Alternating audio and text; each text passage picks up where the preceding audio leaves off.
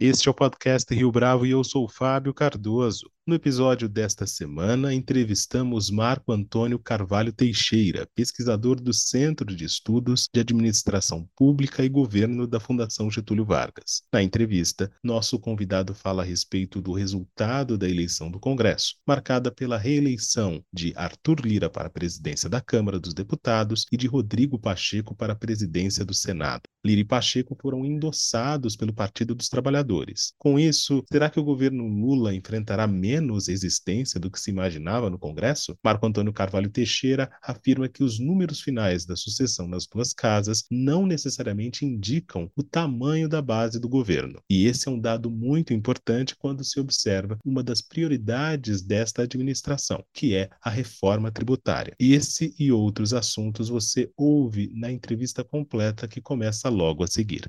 Professor Marco Antônio Carvalho Teixeira, é um prazer tê-lo aqui conosco no podcast Rio Bravo. Muito obrigado pela sua participação. Eu que agradeço, estou à disposição de vocês. Tendo em vista as eleições para a liderança do Congresso acontecendo na última quarta-feira e também tomando como referência o artigo que o professor escreveu para o Estado de São Paulo nesta quinta-feira, quando a gente está fazendo essa gravação, por que que o governo Lula vai enfrentar um Congresso mais resistente às ideias que ele tem a apresentar. Afinal de contas, a, a eleição de ontem, de certa forma, mostra que o cenário não é tão ruim quanto se imaginava em outubro, quando os comentaristas políticos, os analistas de um modo geral, destacavam que esse era um congresso mais conservador. Por que que, apesar da vitória de ontem não ter sido ruim para o governo Lula, este governo vai enfrentar mais resistência? É, a razão, Fábio, é que a sucessão na casa, nas duas casas, né, olhando especificamente para o Senado, não necessariamente indica o tamanho da base do governo, tá? Você tem aí uma tendência nas sucessões de haver uma composição entre os partidos sobretudo, né, na tentativa de dividir os espaços da mesa diretora, né, ou seja, presidente, vice-presidente, secretaria-geral. Né, tanto que em torno do senador Rodrigo Pacheco estão pessoas né, que não necessariamente vão apoiar o governo. Além disso, Fábio, a gente sabe que os projetos que o governo deve mandar, principalmente de reforma tributária, né, eles não guardam um grande consenso inicial e, portanto, vai acontecer um nível de de negociação bastante é, longo, bastante amplo, né? e é bom para a democracia que assim seja. Né? Seria muito ruim um governo que ele tivesse uma maioria tão avassaladora que a Câmara dos Deputados, o Senado ou o Congresso Nacional de maneira geral funcionassem apenas como uma casa homologadora. Então, quando a gente fala em reforma tributária, tem vários interesses envolvidos. Né? Tem interesse dos governadores, interesse dos prefeitos, tem interesse do mercado, não é? que quer ver os seus seus tributos aí diminuídos, não quer que se crie novos tributos, não é? Então, o reflexo da eleição para o Senado, ele tem muito mais a ver com a possibilidade de você ter um presidente da casa que não vai criar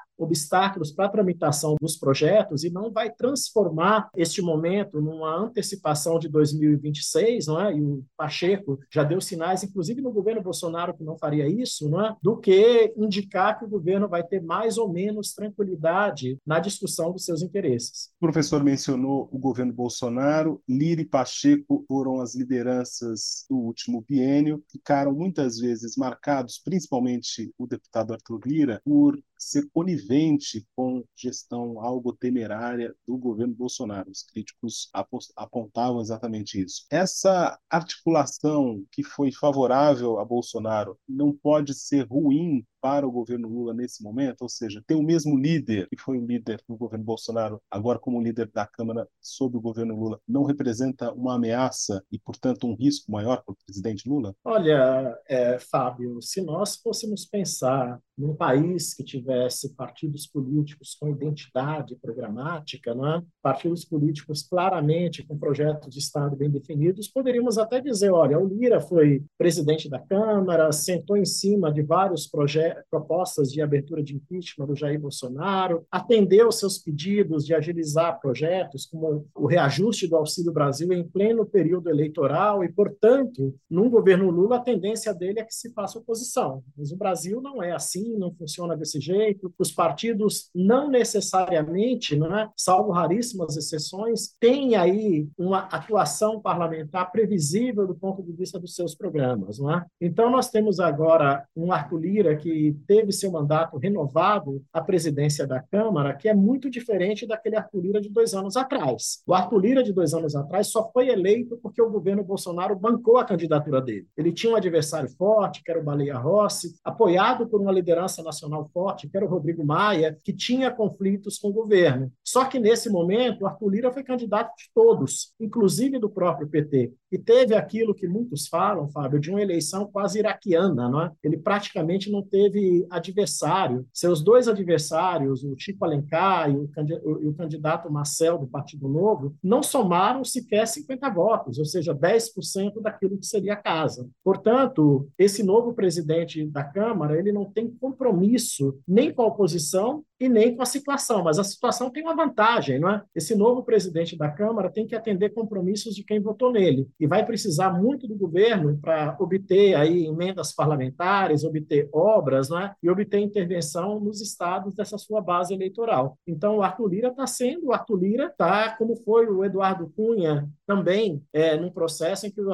Eduardo Cunha controlava recursos para distribuir para os parlamentares e apoiava ou não o governo em função disso. Então, acredito eu que o Arthur Lira ele vai entregar para o governo e vai, de certa forma, criar algumas dificuldades em pautas que a base eleitoral dele e até aqueles que têm influência sobre ele, do ponto de vista de financiamento de campanha ou até de projetos políticos, vejam que a pauta do governo não interessa a esses grupos. Então, eu não vejo aí muita dificuldade. Aliás, Fábio, essa eleição ela é oposta, né, do ponto de vista de contexto, da eleição anterior, porque nós estamos falando de dois presidentes, tanto da Casa, da Câmara Câmara quanto do Senado reeleitos. Né? Na eleição anterior, Rodrigo Pacheco foi o Arthur Lira de agora, ele foi apoiado por todo mundo, né? portanto, ele não teve nenhum compromisso com o governo, como o Arthur Lira teve por depender de governo, e nessa eleição é o Rodrigo Pacheco que defendeu, dependeu né, fundamentalmente do apoio governamental para seguir. Vamos ver se os papéis se invertem, mas pelo que a gente viu, o Rodrigo Pacheco tende a ser muito mais um garantista, né, alguém que está vendo as regras do jogo, mais preocupado em colocar todos os atores para discutir, tá? E portanto deve seguir nessa toada do que o Arthur Lira, que era alguém que estava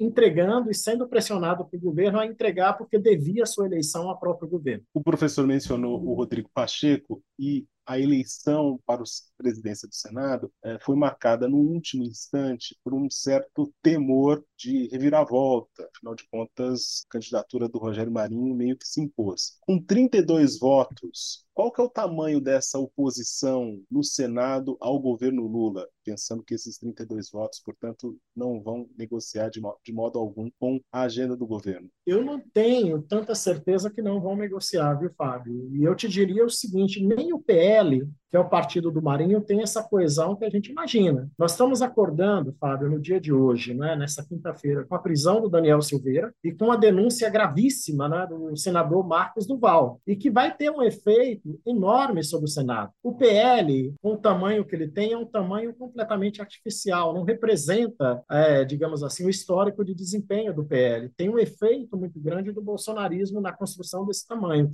Mas tem um PL, que é um PL anterior ao bolsonarismo, que não necessariamente está ali por compromisso com Jair Bolsonaro. Acredito eu que esses 32 votos, eles tendem também a se dividir entre apoiar ou não apoiar o governo e entre ficar ou não com o projeto bolsonarista. Mas muita coisa vai acontecer no país a partir de hoje, Fábio, porque a denúncia do Marcos Duval e as gravações que o meio de comunicação importante no país está trazendo hoje tem efeito de uma bomba sobre a democracia não é? e sobre a classe política de maneira geral. Né? É, vamos aguardar um pouco, mas a tendência sempre daqui para frente é que as negociações elas tendem a ser pontual e que o grau de oposição ela não esteja vinculado nem ao resultado da eleição de 2022 e nem à perspectiva de 2026, pelo menos por hora. Quais caminhos a oposição que não vai se filiar ao bolsonarismo tem para os próximos quatro anos? Ainda é prematuro pensar nisso, professor? Não, não é prematuro, mas acredito que essa oposição de característica, né, digamos assim, menos fundamentalista, não é? o que eu chamo de fundamentalista? Menos de seguir tá, os desígnios do líder, ela vai negociar projeto a projeto, ponto a ponto. Por exemplo, a reforma tributária é um projeto que interessa a todo mundo, que vai, de certa forma, causar divergência ao conteúdo. O que, que há a ser negociado? Exatamente esse conteúdo, Fábio. Então, obviamente, que você tem uma reforma tributária de feição mais liberal, de feição menos liberal,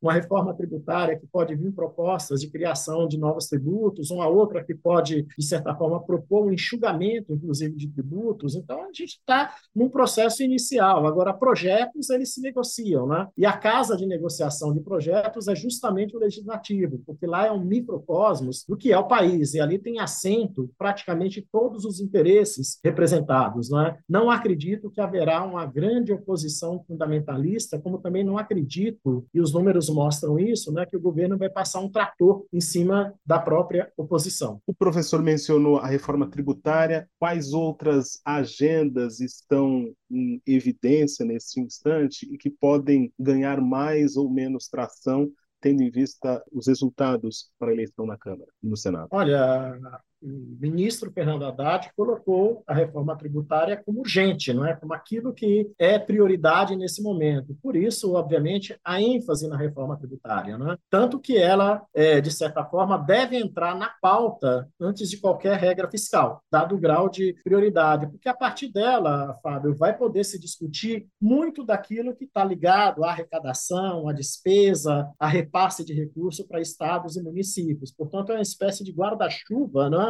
De outras discussões que poderão vir a seguir. Então, assim, do ponto de vista de agenda governamental, esta que está no curto prazo. O que, que eu vislumbro comparado aos quatro anos anteriores? Né? Que a gente vai ter menos peso da pauta de valores morais, tá? que era algo que a todo momento vinha e voltava na agenda. Não é? Tem aí um conjunto de decretos do presidente Lula não é? relacionado à questão das armas, de dificultar o acesso à arma, que também, em algum momento, o Congresso vai apreciar, não é? mas que também não tem tanta importância para este momento como teria é, no governo anterior. Eu acho que, fora isso, talvez tenha uma pauta aí de reforma administrativa, né, de você rediscutir aí carreiras é, do serviço público ou algo dessa natureza, tá? Além, Fábio, da gente ter aí nomes que são, serão indicados para o TCU, tem a vaga em aberto da ministra Ana Reis, e parece que já tem um acordo do Lira para indicar um deputado de Roraima, não é? E aí esse deve ser um ponto de controvérsia muito grande, porque Ana Reis foi simplesmente, Fábio, a segunda mulher a ter assento no TCU em mais de 120 anos. E, ao mesmo tempo, também, essa indicação para o lugar da Ana Reis vai ser objeto de governabilidade, não é?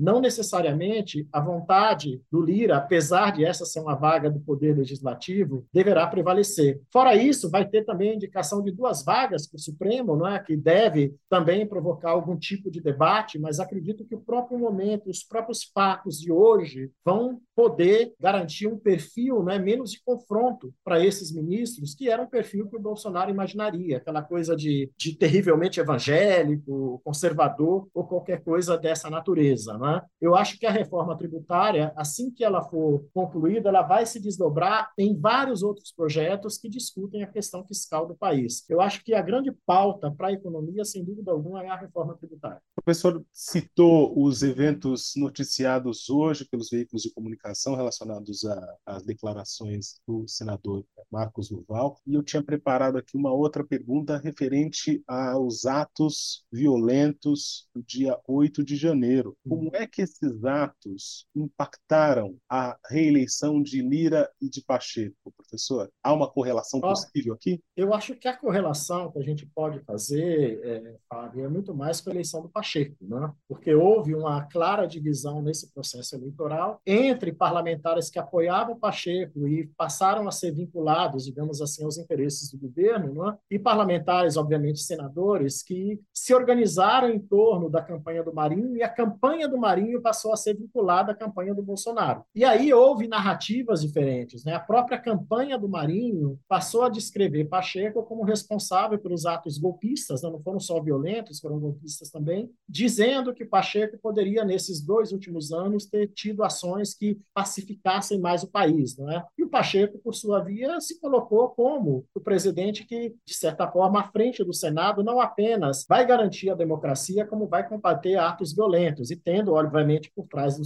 si não é, a destruição que esses atos provocaram é, no Senado. Não é? Então, o efeito foi muito mais na sucessão no Senado, porque a sucessão da Câmara, pela própria maneira como Arthur Lira foi construindo sua candidatura e foi garantindo os votos, ela não tinha muita controvérsia, não tinha muito dissenso, apesar de ter dois adversários, mas esses adversários, em momento algum, causou qualquer incômodo não é? à reeleição de Arthur Lira. Qual outra pergunta, professor? A eleição de 2018 ficou marcada pela chamada nova política, ingresso de parlamentares que, pela primeira vez, é, faziam parte da, do edifício da política tradicional. Em 2022 não houve tanta renovação assim. O quanto daquela corrente de 2018 ainda prevalece nesta legislatura que começa agora? Olha, o ideário de 2018 era a ideia de uma nova política sem conteúdo. Né? A gente até hoje não sabe definir o que é essa nova política. Se nós olharmos os primeiros dias do Bolsonaro, essa nova política significava não fazer acordo com partidos né? e garantir a governabilidade a partir de segmentos que o apoiaram. Né? Mas o que, no que, que isso se traduziu ao longo de quatro anos? Governar para alguns e não governar para todos. A metáfora do cercadinho, né? Eu governo para quem me apoia. E a gente sabe muito bem que política democrática não é isso. Política democrática requer de um líder democrático a certeza que ele foi eleito por parte da sociedade, que ele teve um adversário, mas é que é dele também a certeza que, uma vez tomando posse, ele é governante de todos. Tá? Portanto, essa nova política, que até hoje a gente não tem o conteúdo, não tem as premissas, ela não se consubstanciou. E o que, que a gente teve, Fábio, não a partir de 2022, mas a partir de 2020? O retorno da política. Candidatos que se apresentaram como renovadores sem apresentar o que era renovação, perderam o processo eleitoral para as prefeituras é, de capitais. Né? Nós tivemos, por exemplo, o retorno do prefeito Eduardo Paes no Rio de Janeiro, tá? que chegou a ser aí arrolado na Operação Lava Jato. Nós tivemos um desempenho de candidatos a prefeituras de capitais, de partidos de esquerda, inclusive o PT, que, de certa forma, foram melhores do que desempenhos anteriores. E nessa eleição nós tivemos um avanço, digamos assim, de uma política mais calcada naquilo que se chama de política tradicional. Então a nova política perdeu um pouco o trem da história, porque ela não apenas não disse a que era nem a que veio, mas, ao mesmo tempo, ela acabou sucumbindo a princípios do que ela disse que deveria combater. E talvez o orçamento secreto seja a melhor expressão daquilo que a nova política, de alguma maneira, acabou se envolvendo quando a narrativa dela era combater, digamos assim, interlocuções políticas que, é, de certa forma, mobilizassem recursos públicos. Então, nós voltamos a uma disputa política convencional, calcada nos candidatos convencionais, nos candidatos do partido e na articulação política. E, obviamente, que enquanto essa nova política não explicar concretamente o que é essa nova política, qual é o projeto de Estado, com respeito às diferenças, com respeito à democracia, talvez ela não tenha como conseguir êxito. A agenda de combate à corrupção que ficou tão, foi tão forte de 2014 para cá e que tem a sua expressão máxima na Operação Lava Jato, perde tração nesse novo contexto ou a gente ainda tem esse apelo como referência? Não, a gente tem esse apelo como referência ainda, mas com menos ímpeto. Né? O Moro não foi eleito por acaso. Tá? O Deltan Delanhol também não foi eleito por acaso. Né? Só que o espaço movido apenas por esse tipo de debate ele é menor do que foi nas eleições de 16, de 18, tá? de 20 e de 20. E por que, que é menor? Porque o que se percebeu também é que os projetos se confundiram. É? Você pega o Sérgio Moro, eleito senador, ele disse que nunca seria candidato. E quando ele se lança candidato, ele acaba se, digamos assim, mergulhando em questões que, de alguma maneira, ele se propunha combater. Ele usou fundo partidário, Podemos gastou uma grana para tê-lo durante um certo período como candidato, produziu vídeos, tudo isso foi, de alguma maneira, perdido, porque ele migrou rapidamente para outro partido não é? e acabou apostando em outro projeto político. Não é? Isso é ruim? Não, é da natureza das pessoas. O que não pode se dizer é isso é algo nocivo, eu jamais farei isso, não é? Então, a gente teve aí pessoas que se apresentaram como moralizadores da política, como, por exemplo, o deputado Aécio Neves, que em 2014 usou muito esse discurso, que hoje perdeu espaço, por quê? Porque a própria história mostrou que aquilo que ele combatia, o que ele se propunha a combater, acabou sendo, de certa forma, algo que apareceu na vida pública dele, não é? Então, fazer política hoje só com discurso anticorrupção no país que se empobreceu bastante, que tem um número de pessoas morando na rua em função da pobreza estúpido, né? É simplesmente desconhecer que tem problemas tão emergentes, tão prioritários como combater a corrupção. Que o problema não é só a corrupção. Uma última pergunta, professor. Com a volta dessa política tradicional em termos de composição do Congresso, tanto no Senado quanto na Câmara, voltamos a falar dos partidos como ponto de referência. Só que essa configuração partidária perdeu uma das suas principais forças, que é o PSDB, que não tem o mesmo viço, o mesmo impacto de décadas atrás. Como é que a política brasileira vai acomodar essa ausência, né, representada pela fragilidade do PSDB nesse momento, ao mesmo tempo que o PT tem mais força, que jamais perdeu esse peso junto à sua militância. Questão importante, do Fábio, porque quando a gente pega a redemocratização brasileira após 88, não é? e olha isso a partir das eleições presidenciais, nós vamos ver que o único partido que esteve à frente de todas as disputas desde 89 do retorno das eleições presidenciais foi o PT. Ora ganhando, ora indo para o segundo turno, ora perdendo no primeiro turno, mas sempre em segunda posição. E aí o PT tem uma característica diferente dos outros, que funciona como partido, não é? Tem uma certa organização partidária que coordena a atuação das suas bancadas, que criou uma identidade junto à sociedade. O PSDB também tinha isso, desde o primeiro governo Fernando Henrique, era um partido mais ao centro, que fazia interlocução com as camadas médias, com o mercado, e que, num certo momento, foi perdendo esse espaço, por quê? Porque perdeu a capacidade de produzir novas lideranças. Tá? Morreu Franco Montoro, tá? morreu Mário Covas, Aécio Neves sucumbiu aos problemas é, de denúncia de corrupção da Lava Jato. Não é? O PSDB tinha dois centros de poder muito fortes, São Paulo e Minas Gerais. Em Minas Gerais só tem o deputado federal, que é o próprio Aécio, o candidato ao governo do estado teve menos de meio por cento, menos de 1% dos votos. Não é? E em São Paulo, a, a principal liderança do PSDB que havia, de certa forma, herdado esse período histórico, que era o Geraldo Alckmin, foi praticamente expulso ou obrigado a sair do partido pelo João Dória, que foi alguém que o próprio Alckmin lançou na política. Não é? Então, a disputa individual por espaços do PSDB acabou com o partido. Qual é a esperança do PSDB? Tem duas lideranças novas, fora desses contextos geográficos que comandavam o partido, né? o Eduardo Leite, no Rio Grande do Sul, e a governadora de Pernambuco, né? a Raquel Lira, que, de alguma maneira, vão ter mais holofotes daqui para frente, que pode, é, de certa forma, ajudar a reconstruir o partido, mas dificilmente ele terá a força que teve como alternativa de poder ao PT. O PT vai continuar um partido forte, bem estruturado. A dúvida que eu tenho é se o PT vai sobreviver à ausência do Lula. Mas, de todo modo, já tem um sucessor para o Lula, que é o Fernando Haddad, né? que é mais jovem, foi prefeito de São Paulo e está ocupando um cargo estratégico. Não é?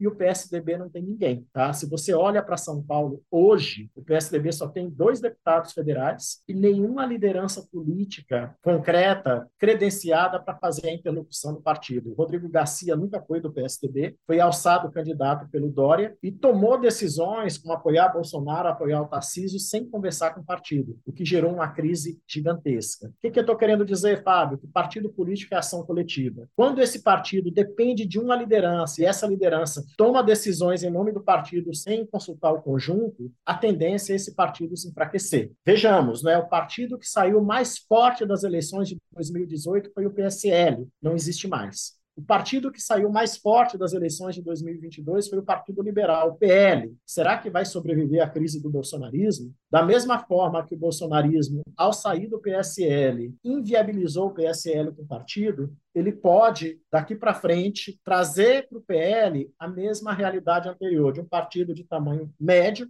que tem um dono chamado Valdemar da Costa Neto, que daqui para frente vai ter muito problema para poder se explicar é, no Supremo Tribunal Federal. Nós estamos num processo agora de transição política que vai ter efeito sobre as principais organizações partidárias. Então, temos que aguardar um pouco para ver como que a conjuntura acomoda, Fábio. Professor Marco Antônio Carvalho, foi um prazer tê-lo aqui conosco no podcast Rio Bravo. Muito obrigado pela sua entrevista. Eu que agradeço, Fábio, fico à disposição para eventuais colaborações e para mim é muito importante dialogar. Um abraço a você, fique bem, vamos torcer para a gente encontrar um caminho bom daqui para frente. E esta foi mais uma edição do podcast Rio Bravo. Ouça, comente e compartilhe. Gostou da experiência? Nós da Rio Bravo estamos aqui para lhe oferecer o conteúdo mais adequado para a sua melhor tomada de decisão. E no site www.riobravo.com.br você conhece mais a respeito da nossa história. No Twitter, o nosso perfil é @podcastriobravo.